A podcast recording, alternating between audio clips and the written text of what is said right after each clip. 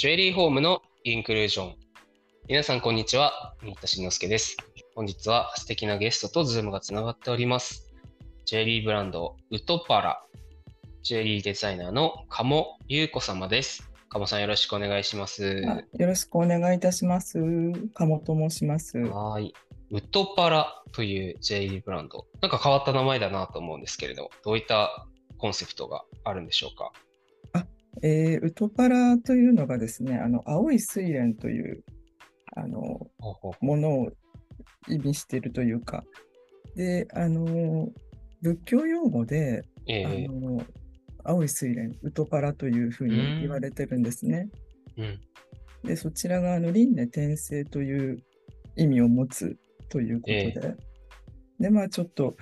あの、まあ、ブランドを始めるときに、うん。まあ、ちょっと自然から生まれる素材がちょっと直接肌に触れるジュエリーということで、あの存在意味を持って身につける人に沿っていけるようなものがいいかなと思って、ええはい、そういったコンセプトをブランド名にかけたってことなんですかね。そうですね。で小野さん、はいはい、どうぞ。で、まあ、ブランド名をそちらに決めて、ええブランドを始めて5年目になります。えーつまり2018年くらいにあ、そうですね。2018年ですね。はい。ね。えーそこに至るまでの鴨さん自身のこう経緯というか、生い立ちみたいなのも含めてちょっと教えていただけたらと思うんですが。えー、もともとあの服飾デザインの方からはい。あの仕事を始めてまして、えーえーアパレルっていうか、どういう、服飾って言ってどういうジャンルなんですか？モードみたいな。そうですね、メンズデザインの、メンズのスーツのデザインの仕事をしてたんですね。えーで、あの学生時代からあのすごくテーラードスーツがすごく好きで、えーであのもう本当に自己流で、うん。あのすごくスーツを、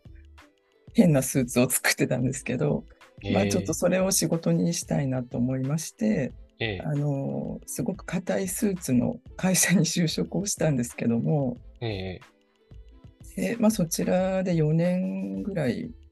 働いーてたんですけど、やっぱりあの本気のスーツを作る会社だったので、えーあの生地から、もうはい。糸から生地を作ってスーツを作るような会社はい。だったんですね。えーで、まあ、あの、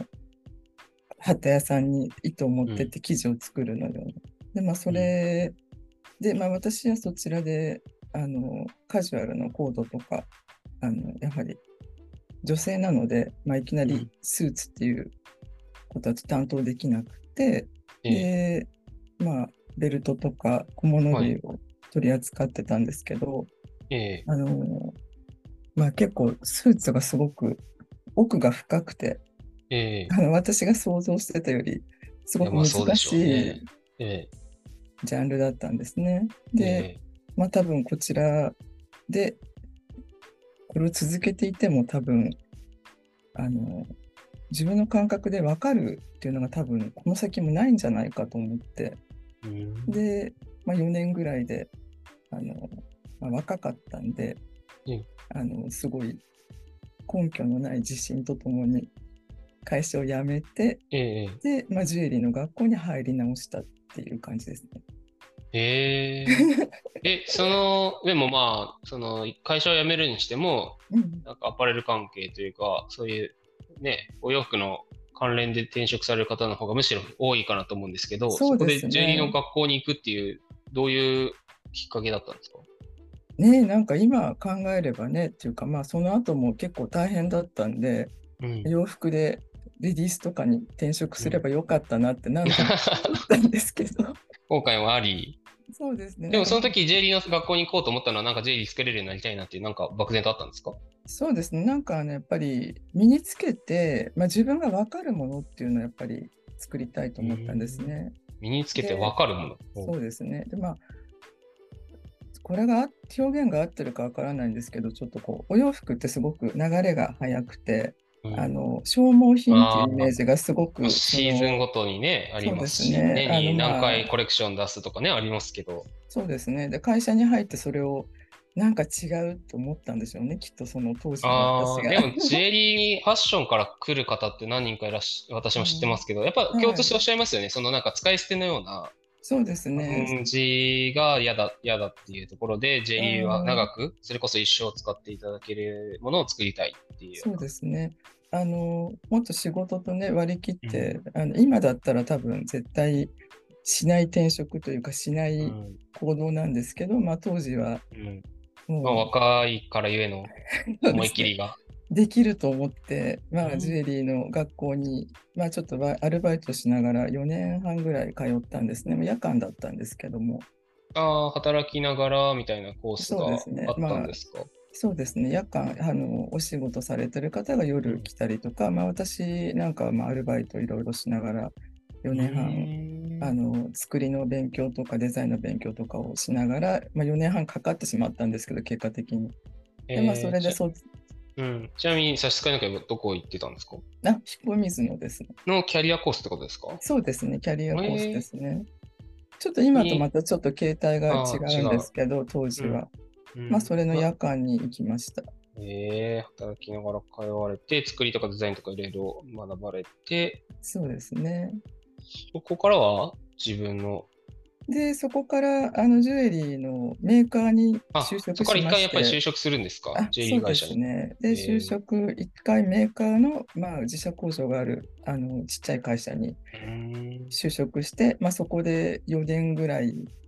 働き、その後にアパレルに転職して、あそこから行くんですか、また。そうですね、そちらで、まあ、百貨店の1階のジュエリーとかをやってたんですけど、まあうん、あのハウスブランドのうんデザイナーをまあ結構長く在籍してまして。そういうことですか。そうですね。なので、まあまあまあ結構めんどくさい 道のりで来てるんですけど。え、最初が、そのね、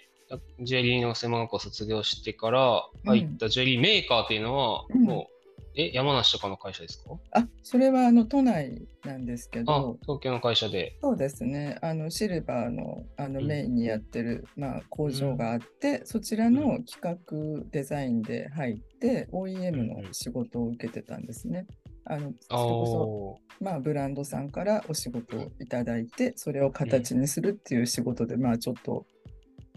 訓練というかそっかか。OEM だからいろんな、まあ、要は、ファッション会社さんとかからこういうコンセプトでこういうあ価格帯でこういうもので作ってやいっていったものはいを具体的な使用書に落とし込むような仕事。で、それで製品サンプルまで作るっていう仕事を4年半ぐらいやっぱりやりましたね。うんいや、鍛えられそうですね、それは。そうですね。いろんなことがありましたね、ねやっぱり。多分自分でで好きに作っていいよじゃなくて、いろんな制約もありつつね、かなり予算とか地金の量とかも含めて限られた中で提案しないといけないですよね。そうですね。まあ、それはあのお客さん先があったことだったので、まあ、あの、そうですね。やり取りとか、まあそういうね、コミュニケーションうんうんはいろいろ大変でしたけど、うんそのあとね、やっぱりアパレルで、まあ、自分でデザインしたのを作って、百貨店で売るっていう方が、まあ、はい結構大変でしたね。あ、そうですか。どうねどういう大変さが違うんですか？あの今おっしゃったみたいに、そのグラムとか値段とかをもっと気にしてうんやらないといけないとか、おー。あの売れるものを考えないといけないとか、まあのそうですよね。やっぱり、あのもっと川上のね、0から1のコンセプトから考えなきゃいけないみたいなことですもんね。そうですね、やっぱ会社の方針だったり、割と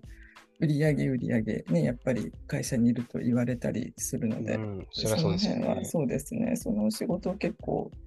あのまあ、生活はね、安定しますけど、会社員なので、まあ、あ大きなのね、会社だったらそうですよね。まあ、そういうのをやりました。えー、でも、逆にでも、ファッションと同じような毎年毎年のプレッシャーとかそういうのは似たようなものがまたかかってくるわけですね。そうですね、なんか、なんでまたここに戻ってきちゃったんだろうみたいな感じはありましたけど、へーなんか、そうですね、学校に最初入った時は、なんか作りをもっと勉強して、作る人になりたいと思ったんですけど、うん。まあ実際ね、やっぱ生活していくには、そんなことは言ってられなくって、うんうあのん、まあデザインの仕事で、ああ、なるほど。そうですね、食べ、食べていたという感じですね。職人の道って多分一流になるには何十年とかね、言われたりするけど、ねデザインの方が多分即戦力として今までのキャリアも活かせるし、みたいな部分があったんですかね。そうですね。はい。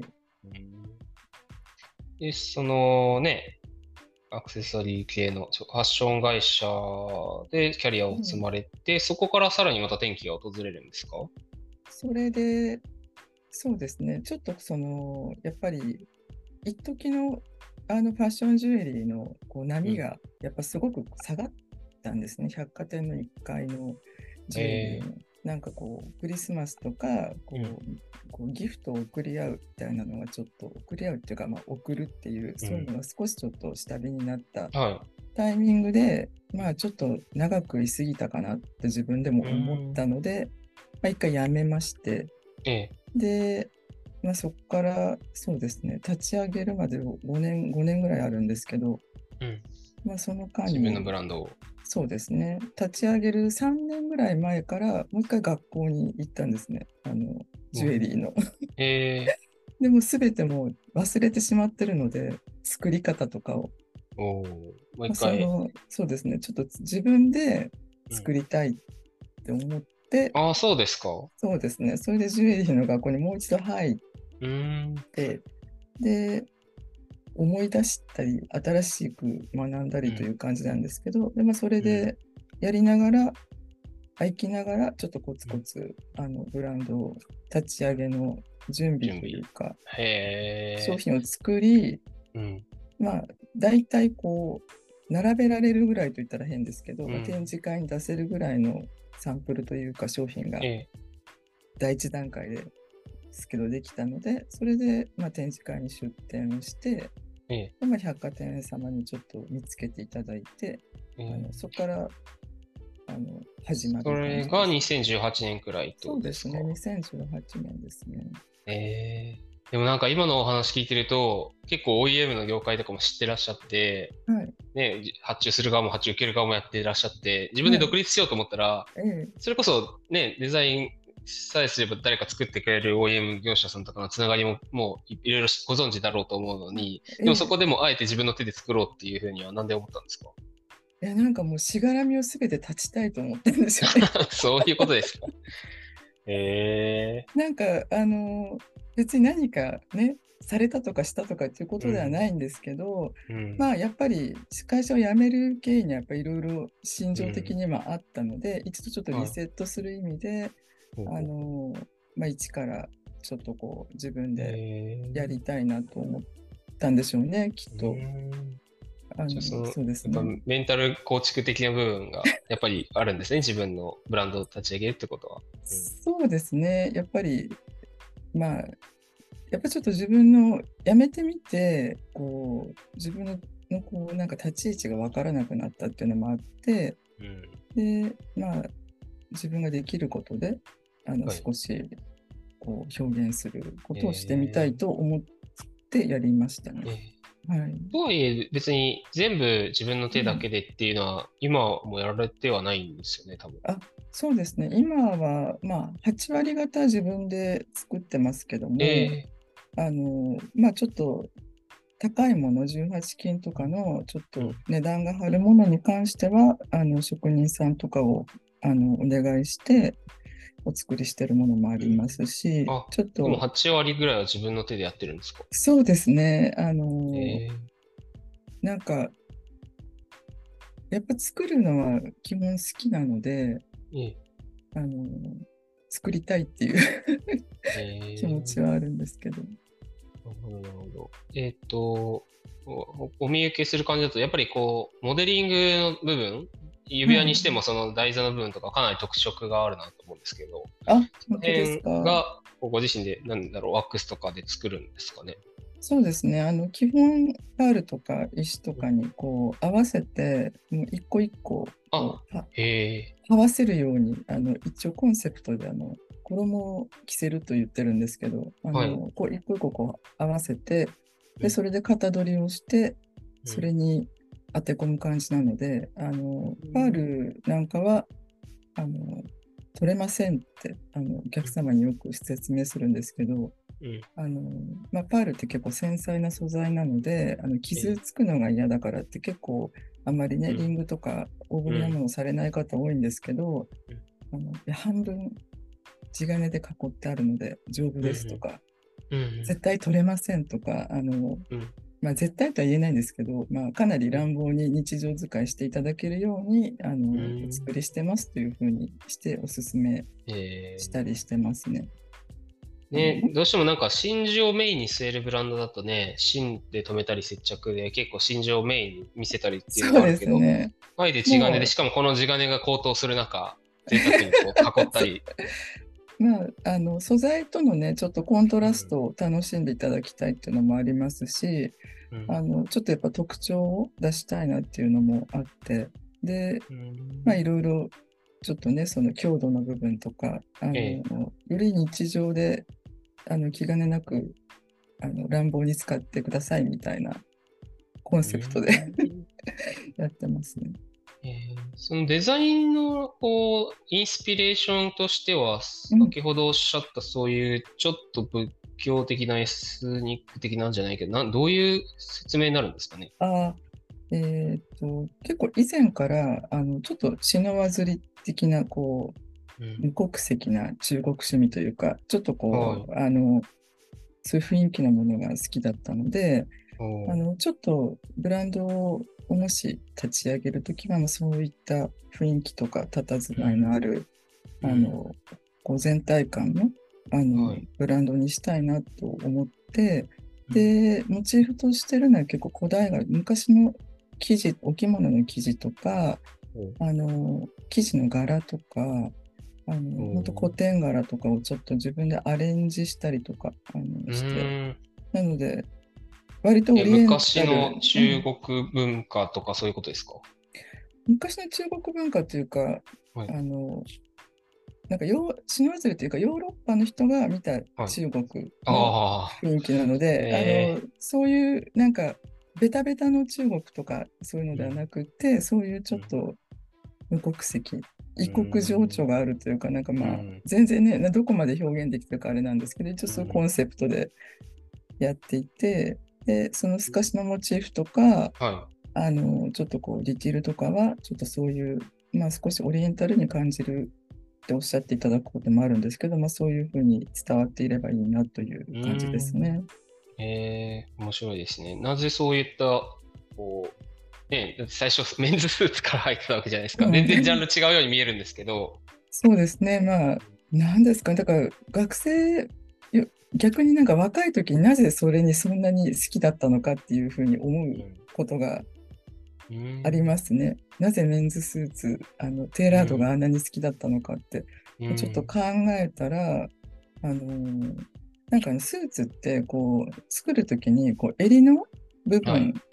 あの芯と生地をこうはざしというなんかすごく細かいあのん。縫い方があるんですけど、もう綺麗にこうハの字にこう作っていく縫い方があるんですけどその単純作業がすごく好きでえー。でそれをすごく綺麗にやると綺麗に倒れる襟がすごく綺麗に倒れるみたいな工程があるんですけど、えーそれが多分好きだったんですね。で、それを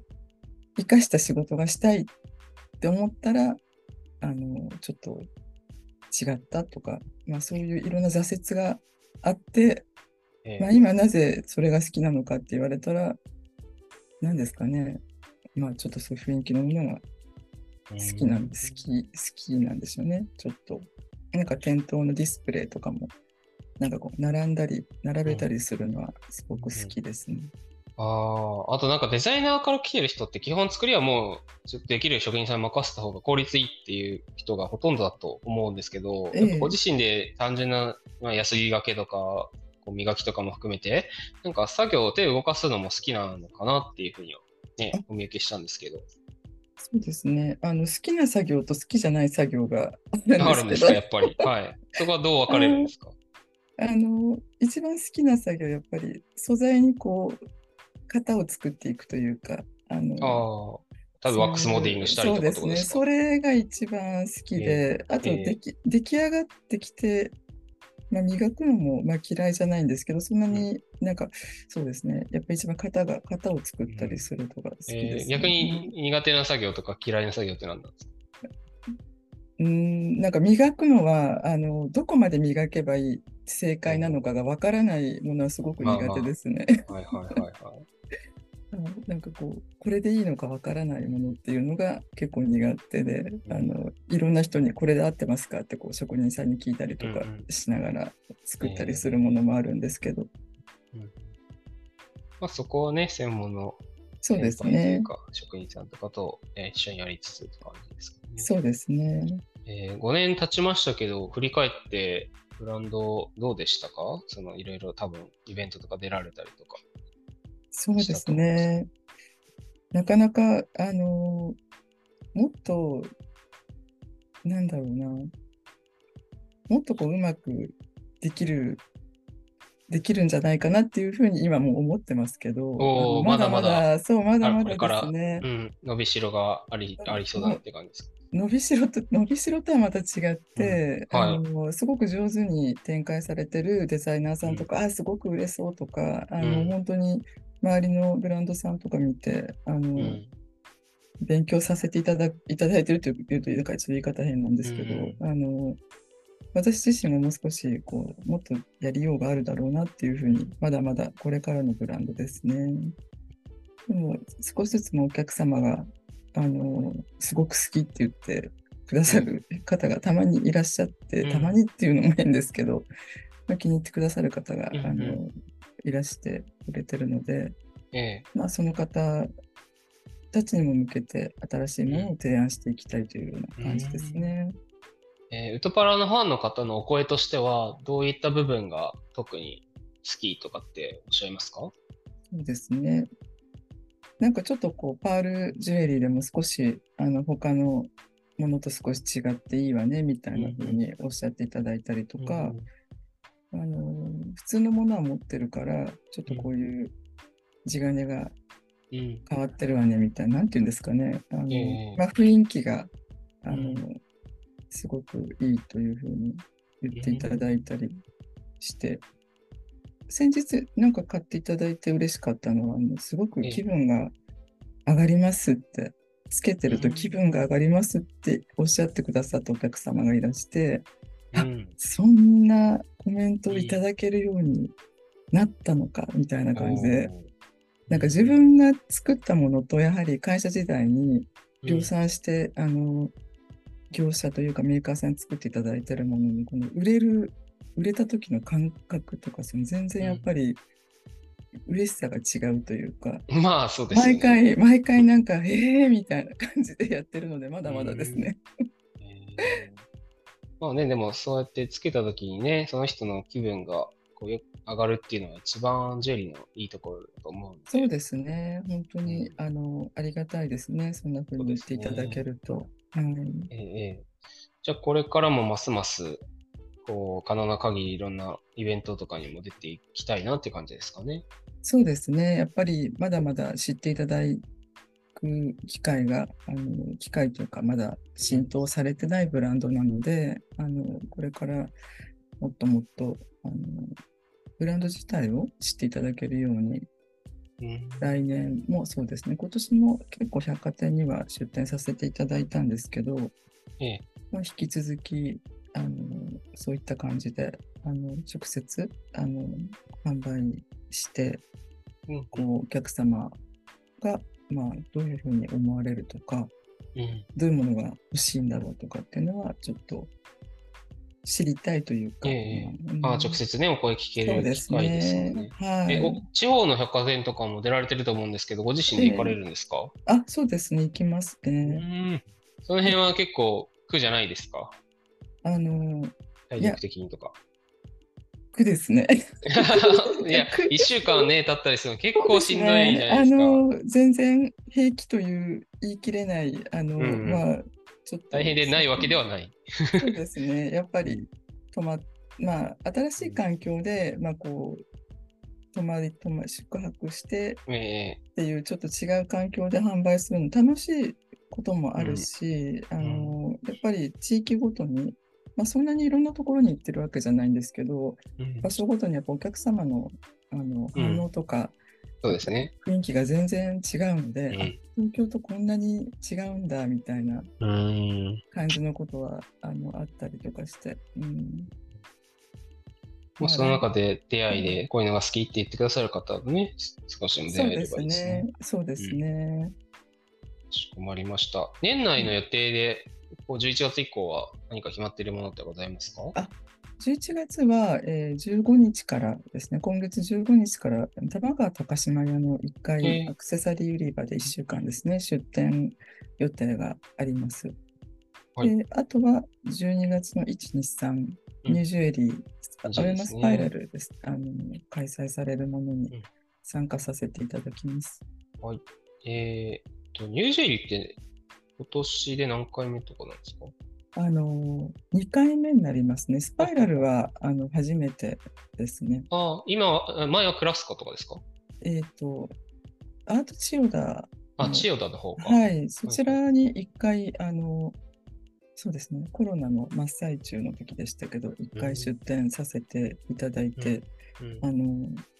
すごく寂しい展示会でしたけど、一最初の緊急事態宣言の年でしたっけ？多分そうですね、あの、もうどうす日る中止するどうするみたいなのが世の中全部大変だった時ですよね、多分。そうですね、そして日曜日が中止になってしまって、あの、ああの設営して次の日撤収したっていう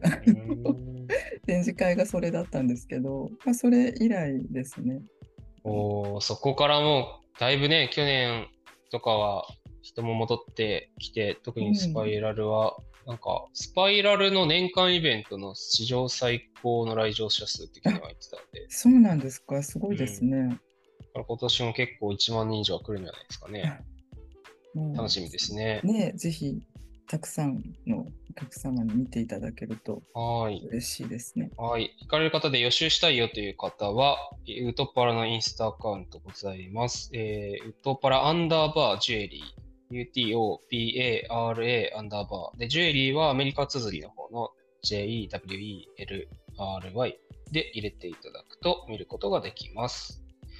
えー、ニジェリーは3階ですかね。3階ですね。3階のホールですね。はい。なので、ちゃんと上の方まで上がっていっていただいて、えー、ぜひトパラのブースも見つけてください。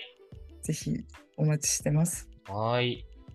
ぜひね、物をな、ね、触ってみて、試着してみてね、このあ、そうですね。独特な直根のデザインとかも体感していただけたらと思います。はい。ありがとうございます。はい。私もたくさんちょっと見せてもらおうかと思いますので、よろしくおはい。願いします。よろしくお願いします。